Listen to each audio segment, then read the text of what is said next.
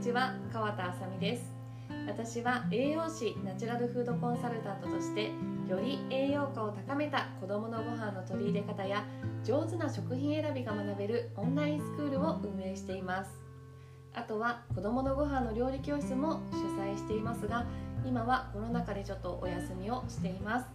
今年からママのビジネスをサポートするブランディングコーチとしても活動の幅を広げています。詳しくはプロフィール欄の URL よりチェックをお願いいたします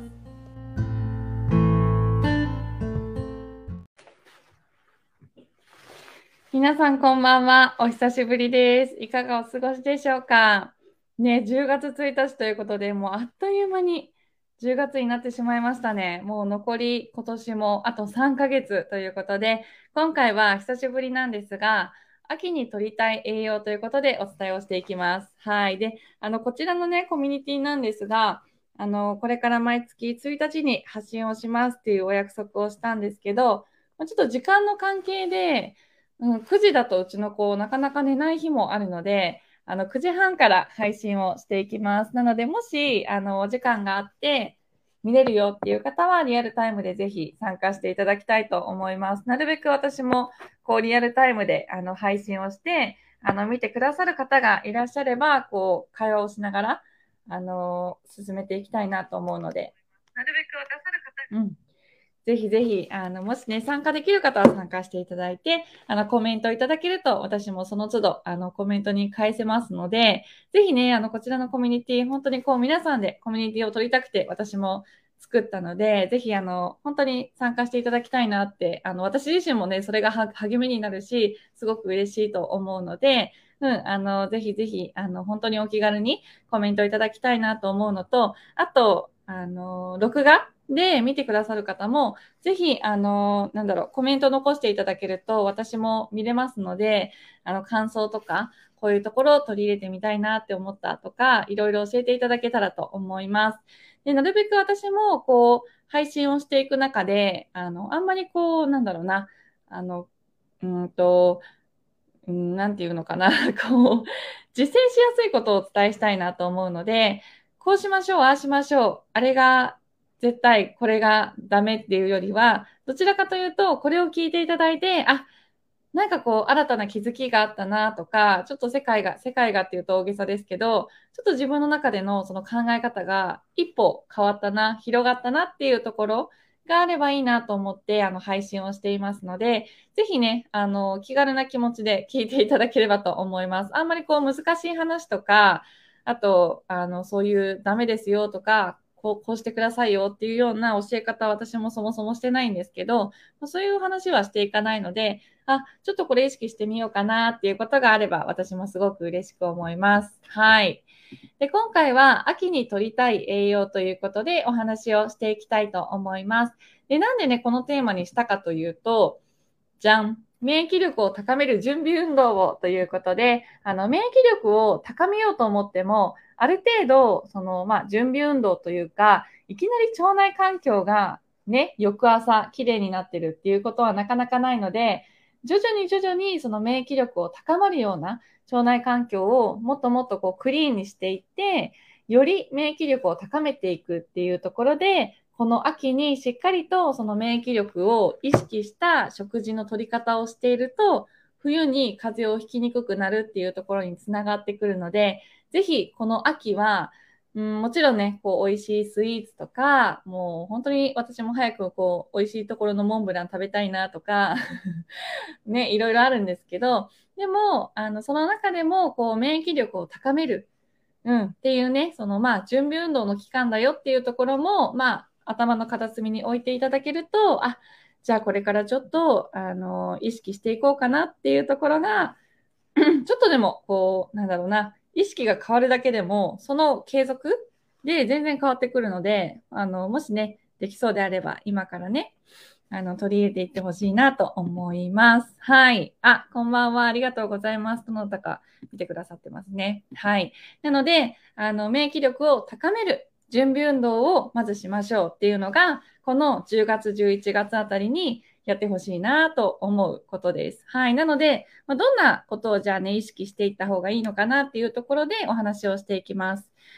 で、あの、前は結構、うんと、幼児食、まあ、幼児食寄りというか、幼児食をメインにお話はしていくんですけど、ただ、あの、私がこう話していく話って、幼児食、もちろん子供のためのお話なんですけど、結局は家族のためにもつながるような話になるので、まあ、幼児食何歳がこうしたらいいとか、ね、そういうお話というよりは、あの、みんなが取れば幸せだよねっていう栄養の話もね、していきたいなと思います。はい。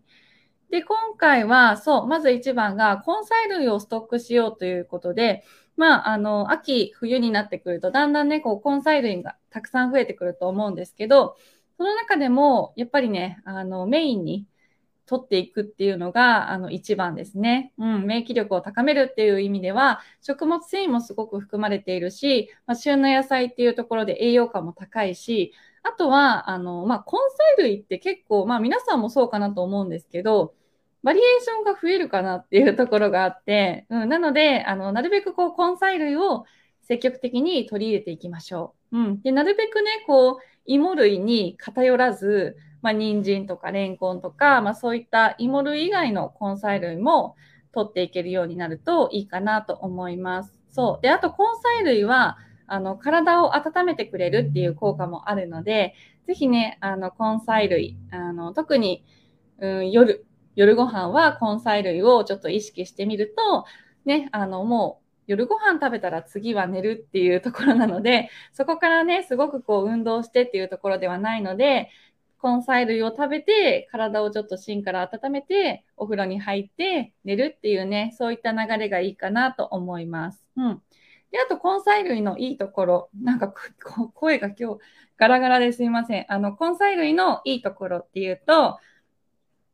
あの、咀嚼、ね、子供にとってよく噛むっていうのが、なかなか葉野菜だと、まあ、部位にもよるんですけど、ちょっと難しいかなっていう、難しいかなというか、あんまりこう、ね、回数多く噛まないので、根菜類の方が回数を、回数多く噛む。なので、根菜類をあの食べるっていう時は、まあ、年齢にもよるんですけど、ちょっと大きめにしてあげると、歯ごたえがあったりとか、あとは、うん、あんまり柔らかく、特に煮物を柔らかく煮ないようにしておくっていうのもポイントかなと思います。うん。なので、なるべくこう、せっかく根菜類を使うんだったら、ちょっとこう、しっかり噛めるように、うん、あの、あんまり硬いと危ないので、あの、なるべくこう、あの、なんだろうな、こ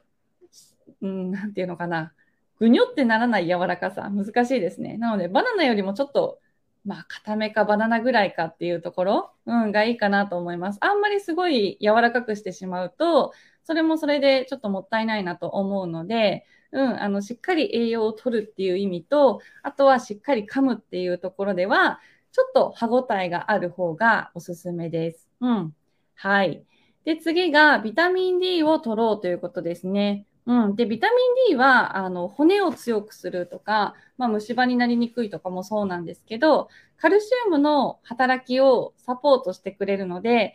あの、ね、皆さん、こう、カルシウムが骨を強くするっていうイメージが強いかもしれないんですけど、実はこのビタミン D もすごくすごく必要なので、あの、カルシウムだけではないっていうところがあります。なので、カルシウムは骨を強くするっていうのは、企業がそうやって歌っているところがあるので、骨イコールカルシウムみたいなね。なので、まあもちろんそれ間違ってないんですけど、でもカルシウムだけではないよっていうところは覚えておいてほしいなと思います。うん。で、ビタミン D をなんでこう積極的に取るっていうところを意識するかっていうと、夏？あの、暑い夏って、こう、紫外線が強くてっていうところで、そのデメリットはあるんですけど、ただ、しっかりと日光浴をすることによって、ビタミン D をこう生成してくれる、うん、あの役割もある。そのメリットもあるし、で、先制してくれることによって、そのビタミン D をどんどんどんどん体の中に活性化してくれることによって、あの、うつ、うつ病とか、そういうこう、メンタル面にもすごくいいっていうふうに言われてるので、あの、メンタル面もこう、ポジティブにしていってくれる。うん、っていうパワーも実はあるんですね。なので、まあ、それだけではないんですけど、免疫力を高めるっていう意味でも、まあ、骨を強化するっていう意味でも、そういったこうメンタルをちょっとポジティブにするっていう意味でも、このビタミン D っていうのはすごく必要なので、ぜひ取り入れてほしいなと思うんですけど、まあ、何に入っているかっていうと、お魚とか、あとはキノコですね。で、今、キノコはね、もう旬の、あの、旬になってきてるので、あの、すごく栄養価も高いです。なので、なるべくキノコは、まあ、毎日私も取れるようになるべく、あの、買うように、まず意識をして、で、なるべくもう野菜室に私は入れてるんですけど、絶対こうストックがあるようにしています。で、この時期はもう舞茸をメインに買ってます。で、なんで舞茸をメインに私は買ってるかっていうと、まあ皆さんね、お好みのキノコをストックしておいてほしいんですけど、まあ個人的には椎茸もすごい好きだし、うん、っていうのはあるんですけど、あのまあ、キノコの中でも、その舞茸が一番栄養価が高いっていうふうに言われているので、なるべく舞茸は買うようにしています。うん。で、あとは好みで、とか気分で、こういろんなキノコをね、買うようにはしてるんですけど、まあ、あの、いろんなね、キノコにこう、いろんな様々な旨味が含まれるし、またちょっと違った抗酸化物質っていうのも含まれてくるので、まあ、これって決めなくても、あの、いろんなね、キノコを取り入れていくといいかなと思います。はい。で、魚に関しては、あの、まあ、お魚って意外と、うん、私はね、あんまりこう、レパートリーがそんなにあるわけではないし、やっぱり子供的にもお肉が好き なんですね。うちの子今2歳と5歳ですけど、どちらもやっぱりこうお魚よりもお肉の方が好きなので、お魚だけにしちゃうと、あの、下手すると食べない時があるので、なるべくこうお肉も含めた、まあ、副菜、副菜って言っていいのかわかんないですけど、まあ、お魚メインでお肉が少し含まれてる副菜を入れておかないと、あの、魚本当に食べない時も最近あるので、なるべくそういうふうにちょっとバランスをとってというか、一応サブの、サブ的な感じでね、お肉とか、まあ、お豆腐とか使ってるんですけど、うん、なので、お魚意外と食べない子もいるし、まあ、苦手な子もそもそもいると思うし、あとは、まあ、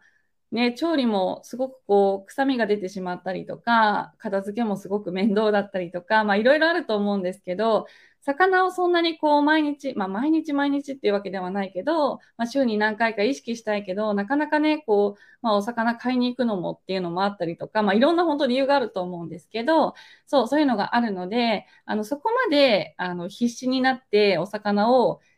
なんだろう、こう買いに行かなくてはいいと思うんですけど、うん、あのー、なんだろう、小魚、しらすとか、あとは桜エビとか、網エビとか、まあそういったものでもしっかりと、あの、取れるので、なるべく小魚は私もストックするようにしています。なので、しらすは絶対にあるし、うん、あの、桜、桜エビはちょっと高いので、網エビを私は買ってるんですけど、まあそういうふうに、まあちょっとあると、あの、それだけさってかけたりとかね、して、もうそのまま摂取できるので、すごく簡単だなと思うし、あと小魚のいいところは、もうそういったシラスとかって、こう、もう骨も含まれてて、骨も柔らかい状態で全部まるっと食べれるから、もうカルシウムも豊富っていうのもあるので、すごくおすすめです。なので手軽だし、栄養価も高いし、あとは、手軽だし栄養価も高いし、すぐに出せる。まあ、手軽か っていうところがあるので、あの、そういった小魚をストックしておくっていうのはすごくおすすめです。はい。皆さんどうでしょう？お魚取れているのかな？うんうんうん。はい。で、次が、まあ、キノコは冷凍ストックへということで、意外と私、キノコを買い忘れるというか、まあ、買い忘れてるんですよね。っていうことが多いんですけど、皆さんいかがでしょう？キノコ。なんかこう、買おうと思っても、あ、あの野菜買わなきゃ、お肉買わなきゃ、お魚買わなきゃっていう風になってると、なかなかキノコってすごい、私は優先順位が低くて、あ、結局またキノコがない。あ、また入れる、ね、カゴに入れるの忘れたっていうところで、結構忘れることが多いんですが、皆さんいかがでしょう？私だけかな？うん。なので、あの、キノコは買ってきたら、あの、もう冷凍ストックするようにしてます。なので、なるべくこう思いついた時に、多めにキノコを買っといて、で、細かく刻んで、あの、ジップロックのような保存袋に、あの、空気を抜きながら、しっかりと封を閉じて、そのまま冷凍庫に入れる。うん。っていう風にしてます。で、キノコを冷凍庫に入れておくと、旨味もすごくあるので、あああるのでというか、増える。増えるので、あの、一石二鳥なんですね。うん。なので、キノコは買ってきたらなるべく冷凍ストックしてます。うん。で、もう使うときももうそのままバリバリっと、あの、まあ、割ってというか、あの、ほぐして、そのままお味噌汁に入れたりとか、何かおかずに入れたりっていう風にして加熱をする。うん。なので、すごく簡単だし、あとは、こう、いろんな種類のキノコを買ってきて、もう、あの、ミックスのなんだろう、キノコの冷凍ストックにするっていうのでも、あの、私はすごくおすすめです。なので、特に私はお味噌汁でキノコ使うことが多いというか、お味噌汁にキノコを入れとけば、間違いなく毎日食べれるなと思って入れてるんですけど、なのでそういうふうに、ちょっとこう、もうミックスキノコにしちゃって、冷凍しておいて、使うっていうのもありかなと思います。まあ別にね、普通のおかずでもミックスキノコで使えば、全然美味しくなると思うのでいいんですけど、うん。なので、冷凍しておくのが私はおすすめだし、あとは旨味が強くなるので、あの、そんなにこう、濃く味付けなくてもいい。うん。っていうところでは、あの、お子さんのそういった味覚、まあ、大人もそうですけど、にすごくおすすめです。はい。で、最後がドライフルーツをプラスということで、まあ、我が家はね、ほんとこう、レーズンレーズンと最近イチジクを買うようになったんですけど、まあ、イチジクの減りはちょっと少ないかな。あの、メインはもうレーズンで補ってるんですけど、もちろんね、あの、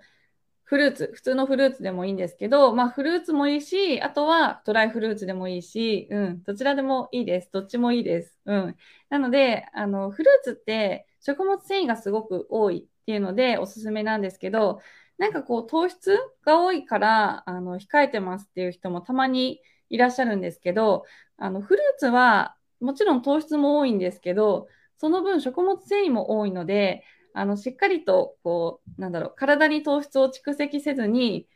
排出してくれる。あの、不要な分は排出してくれるっていうところがあるので、そんなにこう、取って太るとかはないですね。そう。なので、あの、糖質が多いけど、その分食物繊維も多いから、あの、そんなにこう、まあ、そこまでバクバク食べる人っていないと思うので、あの、普通に適度にとって、まあ、小腹がお腹いっぱいになるぐらいだったら、あの、全然大丈夫です。うん。なので、まあ、フルーツかドライフルーツをプラスすると、しっかりと食物繊維が取れるし、まあ、糖質も取れるし、うん。で、しっかりと余分なものを排出してくれるっていう役割があるので、ぜひ意識して取ってほしいなと思います。で、我が家は、あの、朝ごはんか、おやつに与えることが多くて、うん、朝ごはんは、あの、ポンってドライフルーツ、レーズンを置くよりも、どちらかというともうヨーグルト、プレーンヨーグルトに、まあ、蜂蜜入れて、レーズン入れて、きな粉入れて混ぜて、で、たまにこうちょっとまだお腹空いてそうだなっていう時は、オートミールを入れて、ちょっとふやかしてから食べさせるんですけど、うん、あの、我が家はそんなにこうヨーグルトで、あの、お腹が緩くなったりとか、便秘したりっていうことはないので、あの、そういうふうに与えています。ただ、あの、ヨーグルトと蜂蜜と、あの、そういったドライフルーツとかフルーツの組み合わせで、あの、もしかしたら食物繊維がやっぱり強いので、お腹が緩くなってしまう子もいるかなと思うし、あと逆に張ってしまう子もいるかなと思うので、そこはちょっとその量、量をね、あの、まあ、最初少なめにして与えてみて、様子を見て、あの、全然改便で何も便に問題がなかったら、そのままあげていいと思うんですけど、ちょっと、こう、お腹がゆる、ゆるいなとか、お腹が張るなっていうようだったら、あの、毎日あげる必要もないし、あの、そんな積極的に与えるのも、ちょっと一回ストップした方がいいなと思うので、ちょっとね、この食物繊維ってすごく難しいところがあるので、あの、根菜類もキノコもそうなんですけど、あんまりこう、それをじゃあ与えなきゃって言って、あの、すごい量を与えてしまうと、やっぱりお腹が張りやすかったりっていうことにもつながってくるので、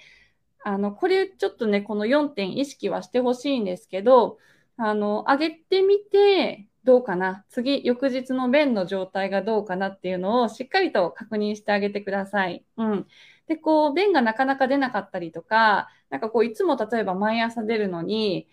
うん、この日はちょっと夕方でしたとか、あの、いつも便は毎朝出るんだけど、ちょっとコロコロな便でしたとか、逆にちょっとゆる、ゆるい便だったっていうことであれば、あの、ちょっと食物繊維が問題になってるっていう可能性もあるので、そういった場合は、あの、ちょっと減らしたりとか、頻度を減らすといいと思います。うん。なので、こればっかりは本当にね、こう個人差もある、ね、体質もそうだし、その子の食べられる量もそうだし、その、ここれだけ与えれば、あの、絶対いいですよっていうのが、私もはっきりと言えないところがあるので、もうその子その子、あとは親もそうだけど、こう、全然ね、子供と親は、あの、子供と親でも個人差がある。同じ量食べてても個人差が出てくるので、ぜひ、あの、そのしっかりと便のチェックをしてあげることが大切です。で、私もその上の子がもう5歳で年長なので、もうあんまりこう、うんちも自分でするし、もう自分で流しちゃうしっていうので、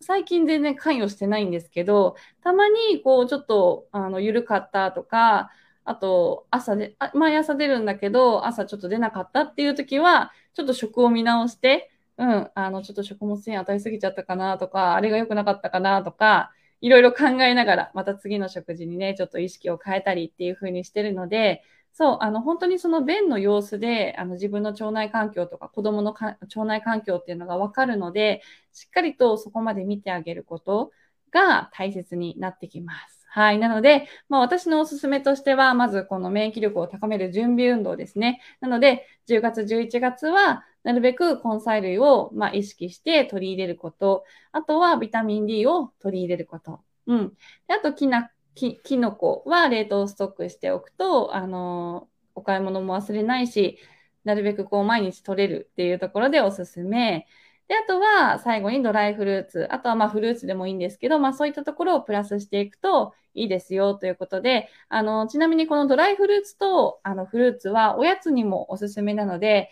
結構ね、おやつ、あの、スナック菓子とか、まあ市販のお菓子、あの、与えがち、まあ私も最近本当に与えがちなんですけど、あの、でも手作りする時間もね、なかなかなかったりとか、働いてる人はさらにないと思うので、難しいところではあると思うので、あの、そこは無理せずに、もう本当すぐに与えられるものを与えてほしいんですけど、でもその中でも、ね、ドライフルーツとか、フルーツをちょっとプラスするだけでも全然違う、うん、っていうところがあるので、ぜひぜひそういった意識をしていただけたらと思います。はい。なので、なんかこう、わかんなかったこととか、あの、うちの子こういう悩みがあるとかあれば、ぜひぜひ教えていただければ、あの、すぐに返答するので、コメント欄に入れていただけると嬉しく思います。はい。バーッと話しちゃいましたけど、大丈夫でしたでしょうか？はい。で、あと、あの、最後になるんですけど、私のマミーメイトアットキッチンのクッキングサロンの10月のレッスンスケジュールが出たので、まあ、そちらをちょっとお知らせでお伝えして終わりたいと思います。はい。で、今回は、あの、毎月毎月これ学んだりとか、毎月こう、いろんなやりとりをしてるんですけど、あの、メインとなるところが、あの、食品選びのレッスンとしては、あの、私がレッスンをしてるんですけど、もう超簡単便利、時短料理の必勝法ということで、まあ、さっきのキノコを冷凍しておくといいですよ、じゃないけど、まあ、そういった感じの本当に簡単な、あの、もうこれだけやっとけば、もう時短料理が叶うよっていうところで、あの、私の調理って本当に1日30分、夜ご飯は特に30分で終わらせるっていうのが 自分の中であって、あんまりこう、調理に時間をかけたくないので、まあ、だいたい30分で終わらせてるんですけど、まあ、なんで、あの、早く終わるかっていうところで、まあ、私が普段してる工夫っていうところをお伝えをしていきたいと思います。で、あとは、オイルのレッスンは、あの、オイルにすごく詳しい専門家であるあゆみさんが担当していらっしゃって、で、オイルの選び方を今回教えていただきます。これは私がリクエストしました。あの、オイルの選び方を教えてくださいって言って はい。で、あとね、このオイルも結局はその腸内環境にかなり、あの、変わってくる。本当にこのオイル一つのあの選び方、使い方でも全然違うので、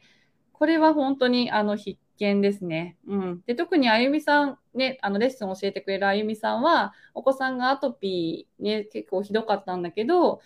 本当にその、まあ、食を見直して、さらにオイルをもっともっと見直したら、もう本当に薬も塗ってない、塗ってない、飲んでないって言ってたし、あと自分自身もすごく良くなった、家族も良くなったっていうお話をしていたので、このオイルの選び方は本当に、あの 変わると思います。はい。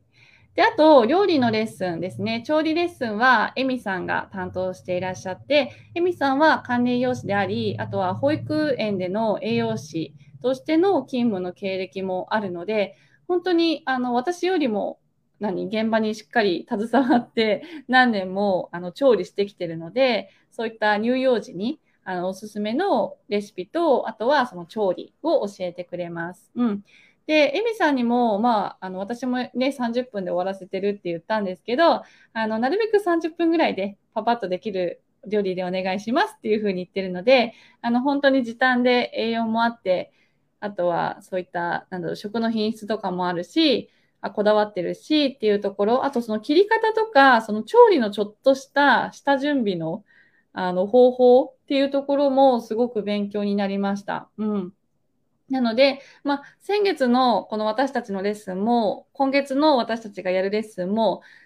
これ全部、あのー、含まれているので、あの、今月入ってくださった方は、先月のレッスンもすべて、あの、録画で残っていて、見られるようになります。で、さらに、あの、これは今月のコラムって言って、まあ、私が毎月毎月、今月はこういうことを意識しようみたいな、今日みたいな感じで、あの、記事にしていたりとか、あとレシピ集っていうのは、レシピ集っていうのは、あの、今までのこのレシピ、これは私がオンラインスクールで提供してるレシピなんですけど、もう多分40件以上多分あると思うんですけど、もうすべて、あの、本当に簡単で、簡単でシンプルで、あの、ちゃんとそういう幼児食考慮していて、栄養もたくさんあるっていうところで、まあ、無料のレシピとはまた全然違った価値があるレシピ集になるので、こちらも全部すべて見られるようになっているので、ぜひ、あの、気になる方は3日間お試し期間もありますので、本当に3日間だけでもね、あの、全部受け取ってほしいなって思うので、ぜひ、あの、体験というか、その3日間であの決めていただいても大丈夫ですので、気になる方はぜひチェックしてみてください。はい。で、すいません。最後もう一件忘れてました。10月15日の10時から、あの、添加物、農薬どこまで気にする？ナチュラルな食品とママが心地よく向き合う方法ということで、あの、 Zoom で1時間ほどで、あの、私がレッスンを行いたいと思います。で、今までこう、ワークショップをしていた中で、すごくこう、栄養と食の品質を知るっていうところで、あの、2日間にわたってね、あの、お伝えをしていたんですけど、この食の品質を知りたいっていうママさんがすごく多くて、まあ栄養ももちろん気になるけど、その食の品質とどう向き合っていいか、どう上手にこう食の選択をしていいかがわからないっていうママさんがすごく多いなと思ったので、今回ちょっとあの、このね、テーマでお届けしようかなと思っています。で、添加物と農薬にちょっとフォーカスを当てて、で、その2つってこう、どこまで気にするのかなっていうところ。でも、この気にするところっていうのは、あの、また個人差があるので、あの、私は、あの、添加物って、まあ、こういうメリットがあって、こういうデメリットがあって、まあ、これだけはちょっと私は控えてるよっていうのを紹介したりとか、農薬も、まあ、なんで農薬がそもそもそのね、あの、悪と言われているかというか、まあ、そこをちょっと本当に根本的に知ることで、あの、すごくわかる、うん、わかるし、あ、だから農薬ってそういうふうに言われてるんだ。じゃあ自分はどうしようかなっていうところで展開しやすくなるかなと思うので、あの、私はこうしてください、ああしてくださいみたいな言い方はしないので、あの、皆さんがここはちょっと真似したいなとか、あとはここはちょっと腑に落ちたから、ちょっと自分なりに変えるように意識してみようかなとかね、そういうふうに変わっていくと思うので、まあ、私はどうしたいかというと、このナチュラルなね、食品とママが心地よく向き合う方法をご提案したいので、あの、本当にこう、初心者でも実践的に使えるようなノウハウっていうのも、あの、私はお伝えをしたいと思います。なので、まあ、添加物と農薬の話は、まあもちろんするんだけど、それが半分ぐらいで、あと半分は、じゃあそういった食品とどうやって心地よく向き合っていけるかなということで、まあ、私も本当にこう買い物からストレスっていうところからね、本当に何がいいんだっていうところから始まってるので、まあ、そこから本当に今はね、あの、まあ、オーガニックコーディネーターの資格を取ったんですけど、今はそのドイツの IOB オーガニックスクールというところに、あの、通って、通ってというか、あの、オンラインなんですけど、いろいろ学んでいるところです。うん。なので、まあ、そういった、ちょっとね、本当に、あの、オーガニックが良しまあ、良しなんだけど、でも私はそのオーガニックが全てではないと思ってるので、まあ、そういったナチュラルな食品とのその向き合い方っていうのを、あの、お伝えさせていただこうかなと思います。はい。で、あとは、あの、お悩みアドバイス付きということで、あの、何かこう気になる、個人的に気になることとか、あとこの添加物がちょっとずっと気になっててとか、うん、な、なんでもいいんですけど、あの、食のお悩みでもいいんですけど、お子さんの食のお悩みでもいいし、ママさんの食の悩みでもいいんですけど、あの、そういったところのアドバイスもさせていただきたいと思います。で、あの、1500円で、あの、これから告知しようかなと思ってるんですけど、あの、Facebook グループに入ってくださっている人と、あと LINE で、あの、私の LINE を登録してくださっている方は、1000円で、あのご提供させていただきたいと思うので、ぜひ気になる方は、あのうん、あの、ご連絡いただければと思います。はい。ということで、あの、以上になります。ちょっと長くなってしまったんですけど、この秋に取りたい栄養を、あの、ちょっとでも何かこう自分なりに、あの、心地よく受け入れられることがあったら、ぜひぜひ試してみてください。で、これで何かこう続けてみて、何かちょっと変化があったら教えてほしいし、逆にちょっとこう、違った変化、例えば便にこういった変化が出ちゃったとか、あの、そういったところも私はケアしていきたいと思うので、ぜひ、あの、本当にお気軽に遠慮なく教えてください。ということで、最後まで見てくださった方、本当にありがとうございます。ぜひ、あの、コメント欄に、あの、感想とかいただけると励みになります。はい。ということで、ありがとうございました。では、おやすみなさい。